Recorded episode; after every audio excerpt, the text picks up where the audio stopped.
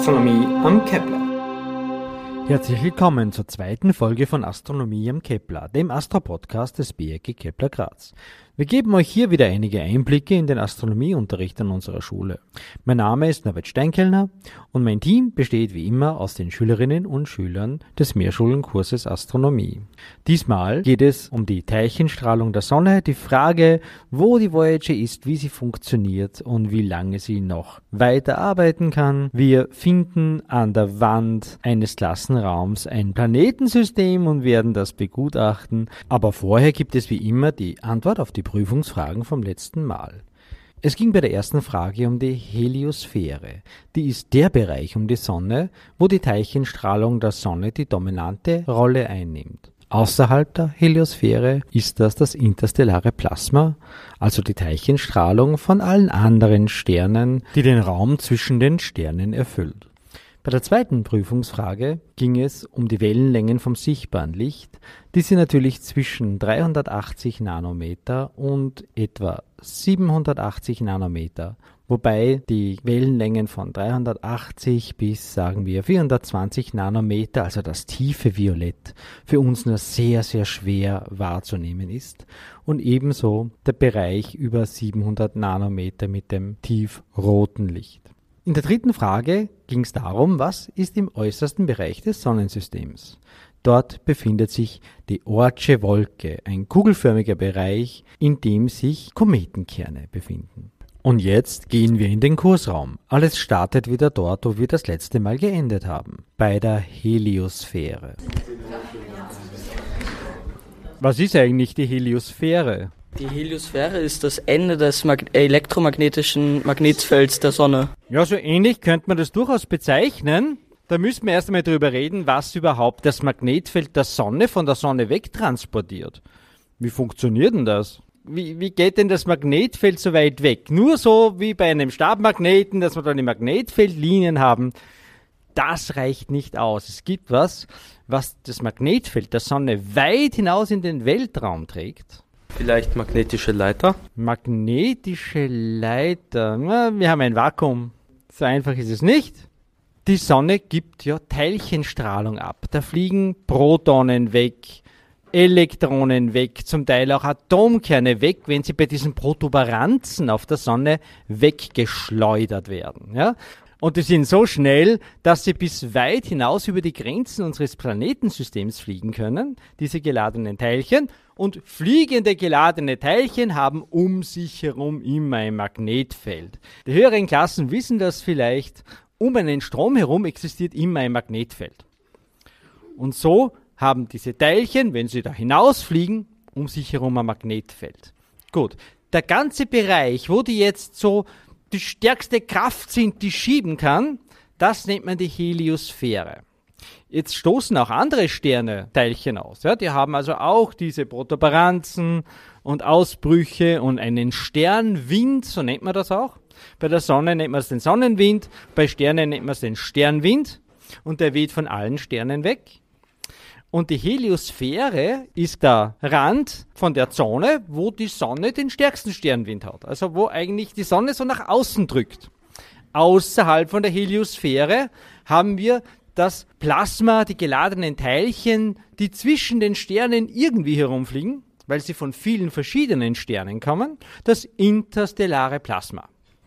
Und da gibt es eine richtige Grenze, ja, wo die Sonne nicht mehr die mächtigste Kraft ist mit ihrem Sonnenwind, sondern wo so die Grenze ist, wo dann das interstellare Plasma dann die, die Macht übernimmt sozusagen.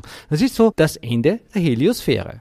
Die ist gerade vor ein paar Jahren berühmt geworden, weil die Voyager-Sonden kürzlich diese, also kürzlich, vor ein paar Jahren, diese Heliosphäre durchflogen haben. Die sind nicht mehr in der Heliosphäre. Manche Zeitungen haben dann geschrieben, die haben das Sonnensystem verlassen haben sie bei weitem nicht. Ja? Aber sie sind aus der Heliosphäre draußen und können messen, wie ist denn dieses Plasma, die geladenen Teilchen, von den anderen Sternen, was fliegt denn da so herum? So, du hast heute einen Themenvorschlag oder beziehungsweise eine Frage. Well, was ist mit Voyager 1 passiert? Aber was meinst du denn genau, was mit dir passiert ist? Habe ich was verpasst? Es wurde umprogrammiert. Ja, Voyager 1, da wurde was umprogrammiert. Hm, was weißt du denn drüber? Was, wozu hat denn das geführt, dass da was umprogrammiert wurde? Der Reaktor am Hintern von Voyager 1 hat weniger Power Output. Ja, es hat also mit der Energieversorgung was zu tun. Da müssen wir uns ein bisschen anschauen, wie diese Voyager-Sonde funktioniert und wo die überhaupt ihren Strom herkriegt. Jede Sonde braucht ja Strom, damit sie funktioniert. Ich habe da am Beamer jetzt ein Bild für euch, wo ihr so das Sonnensystem seht und da den Weg, den die Voyager-Sonde schon zurückgelegt hat und wo sie momentan ist. Also man könnte sagen, sie ist von unserem Sonnensystem aus gesehen so nach oben weggeflogen, nachdem sie also die großen Planeten besucht hat. Die ist ja nicht zu den äußersten Planeten geflogen, dazu Uranus und Neptun. Das hat nur die Voyager 2 Sonde gemacht sondern die ist nach dem Saturn, den sie noch besucht hat, abgebogen sozusagen nach oben und fliegt so über die Ebene von unserem Sonnensystem hinaus. Ist schon, wie wir kurz besprochen haben, durch die Heliopause schon durchgeflogen, hat die Heliosphäre der Sonne schon verlassen und ist da in dem Bereich vom interstellaren Plasma. So, und Weggeflogen ist das Ding 1977. Das muss man sich einmal vorstellen. Wir haben jetzt 2023. Das heißt, die ist schon bald 50 Jahre unterwegs. Es fehlt nicht mehr viel, ja. Die ist seit jetzt 46 Jahren, ja, seit 46 Jahren fliegt die durch den Weltraum. Wie kriegt die ihren Strom? Ja, also äh, mit unserer Handybatterie kommen wir da nicht weit. Mit, äh, was, was wird denn da so hergenommen? Einem kleinen Atomreaktor. Es hat was mit Atomenergie zu tun, genau. Atomreaktor haben wir keinen. Felix, du weißt das. Ein Reaktor, ein Fusionsreaktor. Nein, nein, das wäre super. Fusionsreaktoren haben wir leider keine. Die Fusionsreaktoren werden wir in 30 Jahren haben. Das ist die Prognose. Das war aber auch schon vor 30 Jahren die Prognose. Also egal zu welchem Zeitpunkt, es dauert immer noch 30 Jahre, bis wir Fusionsreaktoren haben. Die meisten Raumsonden haben doch so Photovoltaikplatten, oder? Die haben PV, die haben Solarzellen. Warum hat ein Voyager keine Solarzellen? Ja, ich glaube, weil sie so weit von der Sonne wegfliegt, dass dann irgendwann nicht mehr genug Energie aus den Solarzellen genommen werden kann. Genau, das ist es da kommt einfach nicht genug Strom zusammen. Ja, wir bekommen keine vernünftige Stromversorgung. Wir müssen eine ganz besondere Form der Batterie verwenden, eine Radionuklidbatterie heißt das Zeug. Das wird mit einem ziemlich unsympathischen Stoff realisiert, mit Plutonium. Plutonium ist quasi ein Abfallprodukt in einer bestimmten Form von Atomreaktoren bei schnellen Brütern. Länder betreiben die Dinge nicht zuletzt dafür, dass sie Atomwaffen bauen können. Das ist die schlechte Seite. Ja? Also äh, so ein Land wie USA oder Frankreich, die betreiben auch deswegen Atomenergie, damit sie ihre Waffen füttern können. So, und so als Nebenprodukt bleibt genug Plutonium über, dass man auch da und dort so eine Plutonium-Batterie bauen kann. Wie funktioniert das? Plutonium ist radioaktiv, das heißt, das Zeug zerfällt. Äh, machen jetzt aber da keinen Atomreaktor auf einen Satelliten drauf, das geht bei diesen Größen gar nicht, sondern man nützt einfach aus, dass das Zeug heiß wird. Durch den Zerfall vom Plutonium, diesem Metall, wird das Metall extrem heiß. Das merkt man jetzt bei Atomreaktoren äh, in Fukushima. Ja, diese alten Brennstäbe oder in anderen äh, Atom, bei Atomreaktoren, bei den Zwischenlagern, diese Brennstäbe, die man eigentlich nicht mehr ordentlich verwenden kann, die muss man trotzdem immer noch kühlen, weil die über 1000 Grad heiß werden. Ja? Oder mehr sogar. Ja? Und wenn man die nicht ständig kühlt, kann das Zeug sogar schmelzen. Und dann haben wir so einen Atombrand, also die, die können dann Austritt radioaktiven Materials und so, deswegen ist das Ganze ja so blöd zu lagern unter anderem. Aber umgekehrt kann man die Hitze auch nutzen, um über die Hitze dieses zerfallenen Plutoniums Strom zu erzeugen. Und so funktioniert so eine Radionuklidbatterie. Die Batterie hat vor 45 Jahren ungefähr 474 Watt äh, Strom geliefert. Jetzt oder vor ein paar Jahren waren es nur 230 Watt. Genau, das wird weniger. Es ist eigentlich klar. Das Plutonium, das uns die Wärme gibt, das zerfällt ja. Dann ist weniger davon da. Wenn weniger da ist, zerfällt weniger und es liefert weniger Hitze. Und dieser Thermogenerator, der über die Wärme Strom erzeugt, kann weniger produzieren. So, unsere gute Voyager 1 funktioniert trotz dieser langen, langen Zeit trotzdem noch ziemlich gut. Also es ist immer noch viel Strom, lieferte immer noch ordentlich was, ja. Aber es reicht jetzt nicht mehr für alle Instrumente. Und man hat so nach und nach die Instrumente, die man nicht mehr braucht, abgeschaltet, damit es keinen Strom mehr verbrauchen. Was allein schon eine Kunst ist, bei so einem Uralt-Satelliten, bitte Technik der frühen 70er Jahre, also man baut ja nichts Neues auf eine Raumsonde drauf, sondern nur altes Zeug, das bewährt ist, wo man weiß, das wird lang funktionieren. Hat man auch super geschafft, ne? das hat knapp 50 Jahre schon funktioniert. Und ähm, mit diesen alten Computern muss man jetzt irgendwie reden. Ja, die ist also weit weg sind von unserer Technik. Recherchiert einmal nach, was man für Computer gehabt hat Anfang der 70er Jahre. Das Zeug fliegt mit Voyager ganz, ganz wenig, äh, ganz primitive Technik aus unserer Sicht. Und heute müssen die Bodenstationen mit Riesenantennen mit Voyager 1 zum Beispiel kommunizieren und Befehle schicken, die so gemacht sind, dass es diese uralte Technik noch versteht und was macht. Und es überraschenderweise funktioniert. Das ist eigentlich ein Wahnsinn, dass das immer noch geht. Allmählich gehen ihnen aber fast die Leute aus, die sich da noch auskennen, die noch beim Projekt Voyager dabei waren die sind entsprechend auch alt jetzt natürlich, ja, schon längst in Pension. Äh, und die müssen sich aber immer wieder fragen, wie denn das und das auf der Sonde eigentlich ist. Nur die sind wirklich die Experten. Gut, also wir haben immer weniger Strom zur Verfügung, weil die Batterie schwächer wird. Man versucht so nach und nach Zeug abzuschalten und man ist immer auf der Suche, wo könnte man nur Strom herkriegen. Und dann ist jemand auf die Idee gekommen, da gab es so eine so eine Art Sicherungsbatterie, wenn ich es richtig verstanden habe, so eine extra Stromversorgung, die so Probleme ausgleichen kann. Wenn die irgendwo von außen her Spannungen reinkommen, weil eben zum Beispiel ein Sonnenwind die Sonde trifft, so geladene Teilchen, es gibt da so einen Spannungsschlag, dann äh, brauchst du irgendwo so eine Spannungsquelle, die das ausgleichen kann. Und da hat man gesagt, na gut, wir sind so weit draußen, so weit weg schon von der Sonne, dass uns sowas eigentlich nicht mehr treffen wird. Ja, da müssen wir schon Riesenpech haben. Aber das Ding könnte uns auch Energie geben. Ja, könnte eigentlich als Batterie zusätzlich wirken, damit wir unsere Instrumente länger versorgen können. Und das war das, wenn ich es richtig verstanden habe, das Umprogrammieren. Sie haben das Ganze so programmiert, dass also diese Schutzfunktion aufgegeben worden ist und man kann den Strom dazu verwenden, einzelne Geräte noch zu betreiben. Zum Beispiel das, was das interstellare Plasma misst. Das war im, vor zehn Jahren hat Voyager eben den Bereich der Heliosphäre verlassen, ist ins interstellare Plasma gekommen und erst da hat der Forscher, der dieses Instrument gebaut hat, seine Ergebnisse gekriegt. Müsst ihr euch vorstellen, der hat es Anfang der 70er Jahre konzipiert, 2013 herum hat der seine Forschungsergebnisse gekriegt. Man braucht als Forscher manchmal einen langen Atem. Hat wer von euch vielleicht gehört, wie lange die Voyager-Sonden noch funktionieren werden? Wo man glaubt, einige Jahre noch. Ich glaube bis 2027 oder 2028 oder so.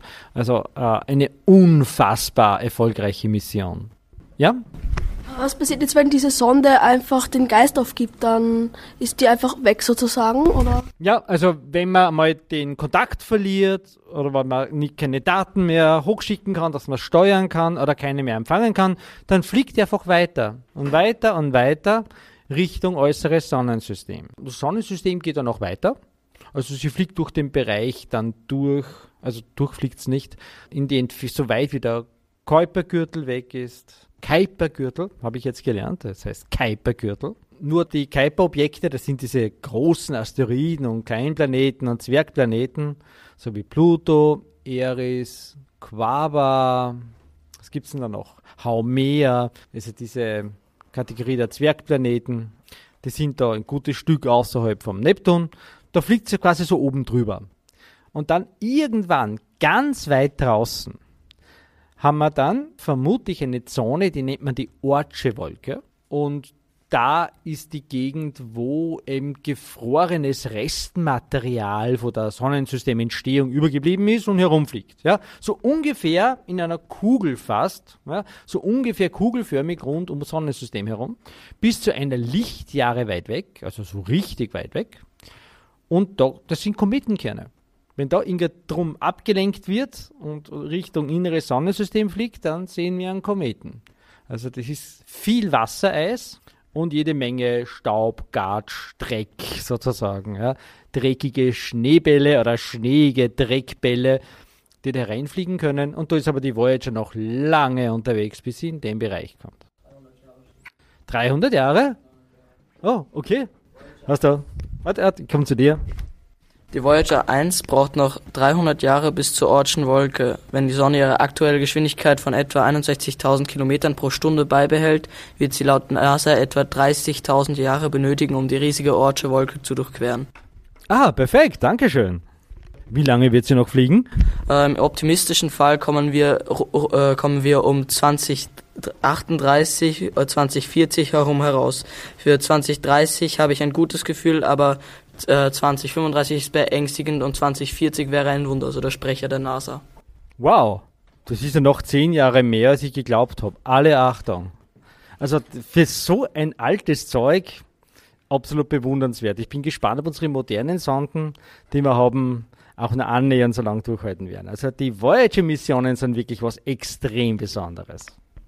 Oh, ihr habt gerade was entdeckt. Wir sind zufällig in einem Klassenraum, in dem wir sonst nicht sind. Und da sind tatsächlich Planeten an der Wand. Du bist der Meinung, da stimmt was nicht, oder? Ja, die Größen sind erstens ganz komisch. Da ist ein Astronaut so groß wie kleinere Planeten da. Ja, vielleicht ist der Astronaut aber auch näher bei uns. Und die Planeten sind verschieden weit weg und schauen deswegen verschieden groß aus und nicht nur von dem her, wie groß sie wirklich sind. Sagen wir mal so. Ja, aber der Jupiter ist doch egal, wie weit er weg ist, der kommt doch immer größer vor als der Erde oder der Merkur, oder? Ja, ich weiß nicht, dass wenn ich so am Himmel schaue und ich sehe da den Mond und den Jupiter, dann schaut für mich der Mond viel größer aus als der Jupiter, obwohl in echt der Jupiter viel größer ist als der Mond, oder? Ja, aber wenn man im Weltall halt schaut, da sieht man den ja viel besser. Nein, also wenn du, wenn du jetzt zum Beispiel auf der ISS bist oder so, ja, dann wird für dich der Mond immer noch größer als der Jupiter, weil der Jupiter einfach viel, viel weiter weg ist. Also Sachen, die sehr weit weg sind, schauen einfach für uns perspektivisch kleiner aus. Also das wäre nicht das Problem bei dem Bild, aber schauen wir uns das Bild einmal an, ob das mit dem Planeten so passt. Ganz rechts haben wir da die Sonne stehen, gut. Die Sonne ist da gelb, was würdest du sagen? Was hat denn die Sonne für eine Farbe? Gelb, aber ich meine, da hinten ist der Pluto noch dabei und alles andere sind nur Planeten. Das ist eigentlich komisch. Es muss ziemlich lang schon da drauf kleben. Ja, da hat, oder es hat jemand ein Herz für Pluto. Da gibt es viele, die finden, ja, der Pluto, den soll man doch noch seinen Planetenstatus lassen. Lass doch den Pluto, ja. Tut's den Pluto nicht immer dissen. Der Pluto soll doch auch ein Planet sein dürfen. Weiß er, welche Farbe die Sonne hat? Ja. Äh, es strömt am meisten Licht, am meisten grünes Licht aus, aber wir würden es eigentlich als weiß sehen. Genau. Also das Maximum, haben wir vorhin geredet, Wiensches Verschiebungsgesetz, das Maximum wäre genau im Grünen, diese 500 Nanometer, das ist grün. Aber wir sehen nicht grün, wir sehen alles, was einen grünen Stern sehen wir weiß, weil wir sehen ja nicht nur das grüne Licht, wir sehen ja auch das rote Licht und wir sehen das blaue Licht und alle Farben zusammen ergeben für uns weiß. Leider gibt es keine grünen Sterne, das ist doch voll schade, oder? Es wäre ja voll cool, wenn wir grüne Sterne hätten. Wäre genial. Geht physikalisch nicht. Ein grüner Stern, der da leuchtet, der wird immer auch blau haben und er wird auch immer orange und rot haben und zack sind wir bei weiß. Haben wir überhaupt keine Chance, leider. Liest man manchmal in der Science Fiction. Grüne Sterne, da und dort ist eine grüne Sonne. Coole Vorstellung, aber mm -mm, geht sie nicht aus. Gut, ja, aber da ist der Merkur, da ist die Venus, die Erde, Venus und Erde sind da gleich groß, das passt ganz gut. Der Mars schön in Rot. Die Venus ist bei dem Bild interessanterweise rot und fleckig. Passt nicht so wirklich zur Venus, oder? Die Venus ist ja so ein bisschen cremefarben, so cremig weiß, ja, weil sie so. Ja, da haben wir ein Bild von der Venus im, im Planetenkartenspiel. Bitte, woher hast du das Planetenkartenspiel? Bekommen. Das ist so mit der NASA von Was ist was. Das sind so ganz viele Planeten drauf. Das ist so ein Trumpfspiel. Ja, coole Sache. Habe ich noch nicht gesehen. Da haben wir die Planeten und Kleinplaneten und andere Körper auch, oder? Monde, ich sehe gerade den Titan. Den Durchmesser, die Entfernung zur Sonne, die Temperatur an der Oberfläche, die Umlaufgeschwindigkeit um die Sonne und die mittlere Dichte. Wow, richtig ein wissenschaftliches Kartenspiel. Es ist cool. Da sind Sachen drauf, die ich noch gar nicht kenne, wie der Proteus, Neptunmond. Schaut cool aus. Ja, genau, so kann man vorzeigen, wie die Venus ausschaut. Also eigentlich auch so ähnlich. So cremefarben eher, ja, so, weil die Venus so viel Licht reflektiert. Gut, also nicht so gut getroffen, ja. Mars ist rot, ist der Mars rot? Ja. Ja. Warum ist der Mars rot? Äh, wegen dem Eisen, das oxidiert und dadurch ist es rot geworden. Und wenn man eigentlich das gesamte rote Eisen runterkratzen würde, dann wäre er grau. Okay, das wusste ich gar nicht. Aber ja, der, der Mars ist verrostet, könnte man sagen. Ja? Also tatsächlich, das ist oxidiertes Eisen, ja, das ist Rost. Wir haben einen verrosteten Planeten. Passt zu einem Kriegsplaneten, also zum Kriegsgott, Mars ist ja der Kriegsgott, der römische, passt ja eigentlich ganz gut dazu. Vor allem schön, man dann das Eisen verrostet, weil er keinen Krieg zu führen hat, der arme Planet. Dann haben wir den Jupiter, zumindest mit den Streifen, die sind richtig drauf. Der Saturn mit dem Ring ist drauf. Der Uranus hat auch einen Ring. Hat der Uranus einen Ring? Ja. Ja, kennst du ja aus. Der Uranus hat einen Ring. Einen weit nicht so prächtigen und großen wie der Saturn, aber immerhin. Der Neptun etwas dunkler, dunkelblau in der Farbe. Äh, stimmt auch. Wenn man den anschaut, der hat eine ziemlich coole Färbung. Neptun im Fernrohr ist zwar klein, aber er fällt sofort auf. Dieses Blau unterscheidet sich so von jedem Blau, das man bei einem Stern sieht. Es ist viel zu intensiver, so, wie soll ich sagen, dunkeltürkis, so total auffällig. Also wenn man einmal Neptun im Fernrohr hat, sieht man sofort den Moment. Das ist aber ein komischer Stern. Und wenn man dann höher vergrößert, dann sieht man, ah doch, es ist ein bisschen ein Scheibchen, nicht wirklich ganz sternförmig und das ist doch eindeutig erkennbar, dass es ein Planet ist. Pluto was kicked out of the Planet Club in 2006. Steht drüber. Trotzdem steht er da. Ich finde es ein bisschen gemein, dass man da jetzt den Pluto stehen hat, weil da, da fehlt eigentlich wer. Man weiß schon lange, dass der Bursche nicht alleine ist, der Pluto. Der Pluto hat ja auch einen sehr großen Mond, oder? Genau. Weißt du vielleicht wer den Namen vom Mond von Pluto? Charon. Der ist mehr als halb so groß wie der Pluto selber. Eigentlich könnte man eher sagen, das ist ein, Doppelplanetensystem. Die sind nämlich so groß, der ist so groß und so schwer, dass nicht der Charon den Pluto umkreist, sondern dass Pluto und Charon so um einen gemeinsamen Schwerpunkt kreisen. Also eigentlich gibt es irgendeinen Fleck zwischen den beiden. Der Schwerpunkt, der ist weit außerhalb von Pluto und beide kreisen um den Punkt herum. Oder kreisen, Ellipsen um den Punkt herum. Ist das dann ein Mond? Kann man diskutieren. Ja? Mond ist nicht so richtig gut definiert. Man so im ersten Moment, okay, ein Mond ist so ein Himmelskörper, der um äh, am Planeten kreist. Das nennen wir einen Mond, oder? Monde kreisen um Planeten. Oder vielleicht kreisen Monde auch überhaupt um einen anderen Himmelskörper als einen Stern. Also kann ein Mond einen Mond haben? Im Prinzip schon. So die Frage, ob man das dann Mond nennen würde. Du bist für Nein. Warum ist das dann kein Mond? Nur so. Findest einfach blöd, wenn äh, Himmelskörper, der am Mond umkreist, soll nicht Mond heißen. Genau, also da gibt es keine Definition. Es ist ja das, ab welcher Größe nennen wir sowas einen Mond? Wenn ein Staubkorn um die Erde kreist, haben wir dann nur einen Mond? Oder wie groß muss denn was sein, damit wir es als Mond akzeptieren? Das ist nicht definiert. Reicht der Kilometer oder reichen 10 Meter? Oder muss das Ganze größer sein, dass dieser 50 Kilometer Brocken ist oder so? Nicht fixiert.